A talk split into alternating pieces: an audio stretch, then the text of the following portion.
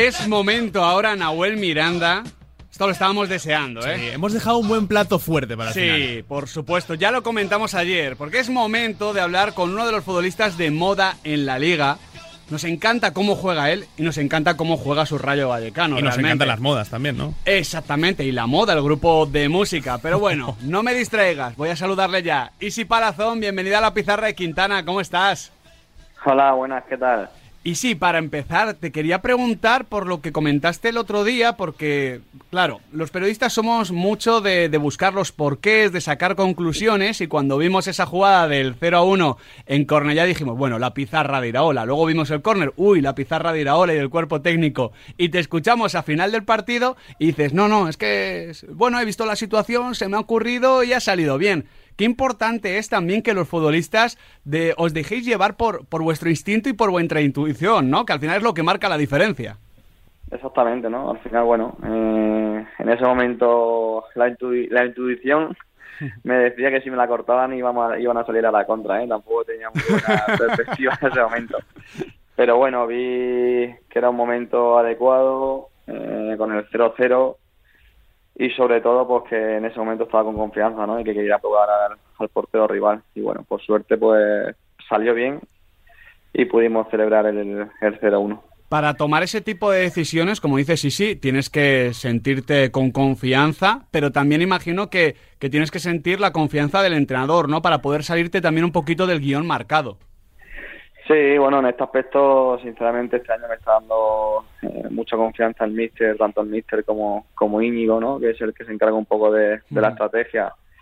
Pues bueno, a tomar esas decisiones, ¿no? En el momento oportuno, en cada momento, porque bueno, aunque ensayemos jugadas, cada, cada situación es diferente, ¿no? Y sí que es verdad que en primer lugar, pues bueno, tenía en mente pegarle la puerta, pero en el momento en que coloco el balón hay mucha distancia. Y bueno, me estoy viendo, cada vez estoy viendo a Unai que se está poniendo como más en diagonal hacia, hacia la portería contraria y bueno, eh, se lo tuve que decir dos o tres veces porque no se enteraba, se ve que me salía por dentro y dije, este está loco, este está loco. Pero bueno, por suerte salió bien. Hombre, esa, esa curvita que cogió la pelota, la verdad es que El, el plano por detrás de la pelota, ¿no? Cuando vas es, viendo el efecto. es sí, maravilloso, realmente. Eh, y sí, en relación a eso, se nota que, que Andoni Iraola y sobre todo que Íñigo Pérez son de eh, exfutbolistas que se acaban de retirar, porque claro, es que Iraola estaba hasta hace nada de lateral derecho del Athletic Club y Íñigo Pérez, le hemos visto en Osasuna, en Athletic, etcétera, se retiró el año pasado. Sí, bueno, en esos aspectos se nota, ¿no? Y aparte también que eh, Íñigo también tenía un magnífico golpeo de balón Sí. y bueno, y le da mucha importancia a, a este tipo de, de estrategias, ¿no? Creo que es la estrategia en primera división tiene una importancia vital, eh, tanto Andoni como, como el cuerpo técnico le dan mucha importancia porque al final de liga te da y te quita. Y bueno, de momento pues estamos en ese aspecto, tanto defensivamente como en ataque, estamos haciendo eh, muy buenas cosas y bueno, espero que siga, que siga así por mucho tiempo. Dos partidos fuera de casa, cuatro puntos, empatando en el Camp Nou. En ese sentido, el reto colectivo es, eh, evidentemente, que el Rayo se parezca más al de la primera vuelta del año pasado que al de la segunda, que costó un poquito, pero tu reto personal, Isi, ¿cuál es? Porque esta es tu segunda temporada en Primera División, has llegado para quedarte, ¿la afrontas de una manera diferente, un poquito más tranquilo, con más confianza, o cómo son tus sensaciones? Bueno, más tranquilo no, yo sigo siendo igual de exigente conmigo mismo, igual de exigente con el grupo. Sí que es verdad que no me gusta nunca individualizar, ¿no? Me han enseñado siempre, bueno, es un deporte colectivo y sí que es verdad que me gusta siempre hablar en equipo, pero individualmente hablando, pues me gusta, me gustaría, eh, pues sobre todo mejorar lo- las estadísticas del año pasado, ¿no? Intentar ayudar con, con más goles, con asistencia, porque al final la gente de arriba vivimos de eso, aunque el año pasado, pues bueno, no fue una mala temporada, siendo mi primera temporada, pero bueno, la encaro esta temporada pues con eso, con más, sobre todo con más experiencia, ¿no? Yo creo que, eh, que quiero ser un poquito más regular, creo que el equipo, pues bueno, hemos hecho un- una gran incorporación al equipo y bueno, eh, espero que este año pues todos colectivamente demos un paso adelante y, y hagamos una gran temporada. ¿Te marcas algún objetivo eh, en cuanto a cifras se refiere? Porque yo tenía aquí el datito, dos goles y cuatro asistencias el año pasado. Creo que son cifras que no valoran bien tu importancia en el juego e incluso tu, tu nivel de amenaza con ese disparo cuando te metes por dentro, pero no sé si te marcas ahí una cifra de goles, asistencias o incluso sumado. No, tampoco me gusta eh, marcarme un objetivo, ¿no? Pero bueno, sí que es verdad que siempre que sea superar los datos del año pasado, quiere decir que, hemos avanzado en, ese, en esas estadísticas, ¿no? Sí que es verdad que leer las estadísticas, dos goles, cuatro asistencias y parecen que son unos unos datos un poco pobres, ¿no? Ah, para, para, para mí, ¿no? Después de, pues, bueno, sinceramente, una gran temporada que hice el año pasado. Pero bueno, al final los datos eh, reflejan mucho eh, lo que fue la temporada pasada, así que es verdad bueno, tuve muchas oportunidades de meter de meter varios goles, no, no entraron y espero que este año cambie la suerte. Yo, por mí, no va, no va a ser, yo lo voy a seguir intentando, voy a intentar siempre que pueda ayudar al equipo y, bueno, confío mucho en que esta temporada sea una temporada muy ilusionante. Y sí, yo creo que coincidimos todos los que seguimos Primera División en que has caído en la élite de pie, pero claro, no debutas en Primera hasta los 24. No sé, en tu caso particular, ¿por qué crees que te, te tarda tanto en llegar la oportunidad? Bueno, pues al final tienes que estar, también influye mucho el sitio, ¿no? Eh, los compañeros, la suerte, influyen tantas, tantas cosas. Bueno, por suerte tomé una decisión difícil en su día, que fue dejar eh, Ponferrada, que a Ponferrada, pues ya sabéis el cariño y el aprecio que le tengo a su gente, a su club, a su presidente. Pero bueno, al final eh, fue una decisión correcta, ¿no? Al final ascender con, con el Rayo fue una de las mejores cosas que me ha pasado en la vida y quizás si me hubiese quedado en Ponferrada, pues no estaría jugando en primera división, ¿no? Al final, el mundo del fútbol es tan a veces egoísta que, bueno, a veces te da, otras veces te quita. Por suerte, bueno, eh, esta vez me ha dado. Y bueno, estoy encantado de, estar en el club en el que estoy, con los compañeros, en, con segunda... los compañeros que tengo y es eh, magnífico. Que, perdona que te cortaba ahí, en segunda, en primera federación, eh, siempre decimos que está lleno de futbolistas que tienen ese potencial para jugar en primera, pero que por H o por B pues no se les ha dado.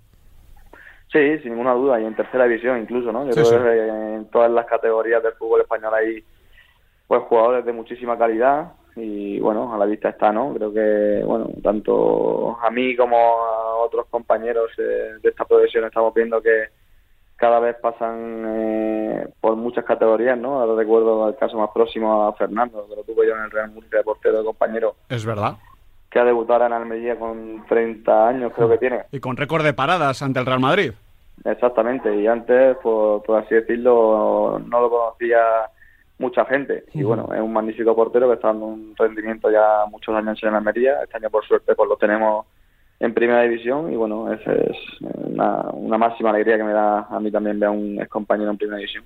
Muchas veces, sí, sí, los futbolistas decís que, que como a nivel técnico, ya lo has dicho, hay mucho talento en categorías inferiores, la, la gran diferencia entre los que llegan a la élite y los que quizás no, aparte de, oye, las oportunidades, ese factor suerte que es importante en todas las profesiones del mundo, está el tema de, de la cabeza, de la mentalidad, de, de, no rendirte nunca, ¿no? Porque a veces, yo que sé, con 27, 28 años puedes llegar a ver que no llegas, que cuesta mucho y dejarte ir, pero hay gente, hay futbolistas, recuerdo el caso, por ejemplo, de Manu García, que ha estado muchos años en el Deportivo Alavés en Primera División, que siempre lo tuvieron enfrente, la mentalidad, la competitividad, y al final esos terminan llegando. Sí, yo pienso que eso es fundamental, ¿no? Más, más que el talento, que talento hay muchos, muchos, muchos jugadores con, con un talento increíble. Yo creo que en la mente eh, del jugador es fundamental para poder llegar, ¿no? Nunca bajar los brazos, tras una lesión pues hay que seguir reforzado siempre, ¿no? Y bueno, la suerte que, que he tenido también, ¿no? Que nunca he tenido una lesión, por así decirlo, grave. Toco madera, ¿no? Toco madera. y, bueno, yo creo que también el factor mental en este, en este mundo es eh, fundamental. Bueno, ahí es que tú tus varapalos has tenido, no has tenido lesiones, pero al final eh, se te cierran las puertas del Real Madrid muy de chaval, a los 19 se te cierran las puertas del Villarreal y aún así tú te repones a todo eso y acabas llegando a la élite. Sí, eh, sí que es verdad que hay un momento, ¿no? Un momento cumbre, por así decirlo, ¿no? Que es en Ponferrada. Mi segundo año cuando llega John Pérez Polo al, cuerpo técnico, ¿no? Que yo creo que ahí es cuando me hice la cabeza de pasar de 700 kilómetros de tu casa. Hmm. Este es el año o es el año. Y sí que es verdad que ahí intenta, intenté, que de hecho lo conseguí, bueno, pues eso, cambiar mi mentalidad, creer mucho en mí, eh, esos pequeños detalles ¿no? de la alimentación, el descanso, el cuidarte, creo que le di un valor, eh, en, ese, en ese momento le di un valor muy importante y creo que bueno, al final salió bien con ese ascenso a la Ponferradina segunda y luego, pues, como te he contado antes, pues ese ascenso también con, con el Rayo también fue fundamental. ¿Cómo de importante es el Chocota Trejo para, para Álvaro García y para ti? Que al final sois diferentes, Álvaro más de llegar a línea de fondo, un, extremo un poquito más exterior, a ti te gusta media puntear, meterte para adentro, pero la sensación es que el Chocota os entiende muy bien y que vosotros le entendéis también muy bien a su vez. Sí, a mí me ayudó, me ayudó mucho, ¿no? El capitán, eh, sí que es verdad que al principio cuando vine aquí me costó mucho pues, adaptarme al modelo de juego, pero él me ayudó mucho, siempre confío en mí y bueno, años, año tras año hemos intentado ¿no? pulir esa, esa confianza que él tiene en mí, yo en él, con la gente de banda, con los delanteros.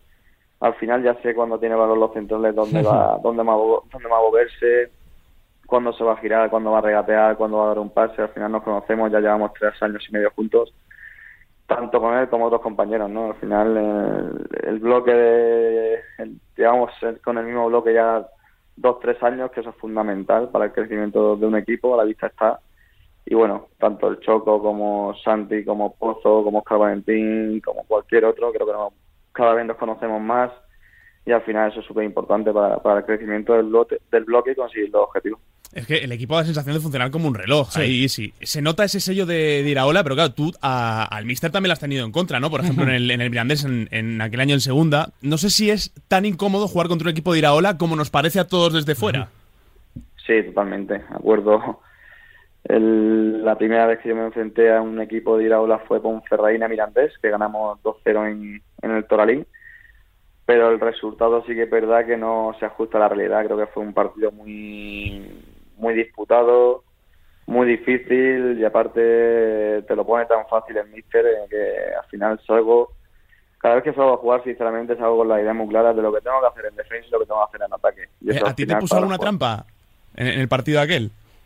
No sé si lo recuerdas, ¿eh? Igual, pues igual no recuerdo. No sé que recuerdo el primer gol, que fue una gran jugada que hice en banda con Henry Franquesa, que estaba en esa época en el sí. Mirandés, de lateral izquierdo pero no, no me puso ninguna trampilla como las que suele poner.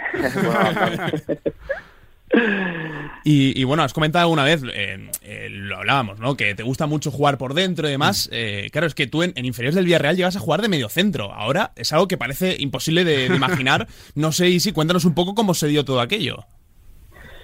Pues mira, yo llego en primera de juveniles y el mediocentro defensivo se lesiona, ¿no? Una lesión de larga duración y bueno, yo en esa época también jugaba de media punta, jugaba menos en banda y decide el míster pues entrenar conmigo de, de mediocentro, la salida de balón un día de semana y me vio que me perfilaba muy bien, que sobre todo jugaba mucho hacia adelante, que las disputas entraba muy fuerte, que el juego aéreo, pese a mi corta estatura, que iba bien y bueno, empecé a jugar, empecé a jugar y acabé toda la temporada de, de medio centro defensivo.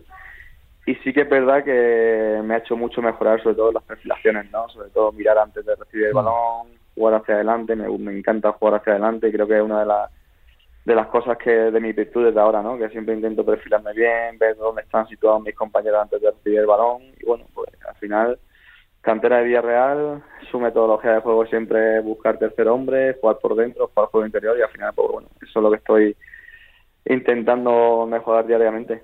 Qué maravilla. Y ya para, para cerrar, Isi, o Isiño, como nos gusta también llamarte, como te tienes tú en, en Twitter, eh, hay algo que, que, nos fascina del Rayo, no sé si nos podrías explicar, porque siempre intentéis jugar muy vertical, sois un equipo muy agresivo, muy propositivo, que queréis llegar, oye, si se puede llegar en cinco pases a la portería, bien, si se puede llegar en dos, mejor todavía, pero al mismo tiempo eh, tenéis segunditos de pausa, es decir, sabéis lo que hacéis en cada momento, no os aturulláis. Imagino que eso es entrenamiento, entrenamiento, entrenamiento, también conoceros con ese bloque que lleva muchos años continuando y al final, como decíamos, jugar de memoria, porque cuando juegas más rápido, normalmente eres más eh, impreciso, pero en vuestro caso no sucede así. Sí, bueno, al final eh, es como te decía ¿no? anteriormente, yo creo que al final la experiencia que hemos ganado pues de, jugadores que, estábamos el año pasado en por primera vez en primera es un grado, ¿no? Creo que al final, bueno, pues eh, tenemos jugadores interiores de mucha calidad que les gusta tener el balón, ¿no? Unai, Trejo, Pozos, Cabalentín, Pate. Eh, luego tenemos jugadores en banda izquierda que son dos balas, también tenemos nuestro lateral derecho, tanto Mario como, como Iván Baliu, que también eh, eh, le gusta mucho incorporarse al ataque. Y bueno, pues al final un, un mix, ¿no? como, como, digo yo muchas veces, un mix de todo, al final es fundamental en, el fútbol y saber en cada acción lo que toca en, en el partido, pues es fundamental. Y bueno, sí que es verdad que el año pasado en algunas ocasiones nos gustaba mucho la verticalidad, que en eso incide mucho el míster. Pero bueno, yo creo que el otro día, tanto el otro día en, Barcelona como contra el español, creo que estuvimos a un, a un buen nivel y, y, ambos registros, ¿no? Tanto tener el balón como salir en, velocidad en, momentos, creo que lo supimos hacer de la mejor manera. Sois un auténtico equipazo hoy, sí, ¿qué te voy a decir? Muchísimas gracias por atendernos aquí en la pizarra de Quintana. Mucha suerte en lo que queda y a mejorar esos dos goles, cuatro asistencias, que vamos, yo estoy convencido de que lo harás. Ojalá que sí, muchas gracias, muy amable y que paséis un buen día. Así será más cuando hemos hablado con Isi Palazón. Qué forma de cerrar la pizarra Quintana. Nos gusta dejar cositas buenas para el final. Así os quedáis, la os quedáis las tres horas con nosotros. Claro, ¿de qué vale tener unas, unos grandes entrantes? Un pedazo de principal y luego el postre... Te deja mal sabor de boca, ¿no? No, puede ser, te vas a casa cabreado, pero no, hemos hablado con Isiño, con el bueno de Isi Palazón Camacho, que es uno de esos cracks, de esas joyitas que tenemos en el fútbol español. Nahuel Miranda, mañana más e intentaremos que mejor. Va a estar complicado, ¿eh? Pero bueno, lo intentaremos, lo intentaremos. Lo intentaremos, trabajaremos para ello. Os dejamos ya con el marcador de Rafa Maínez aquí en Radio Marca, la radio del deporte.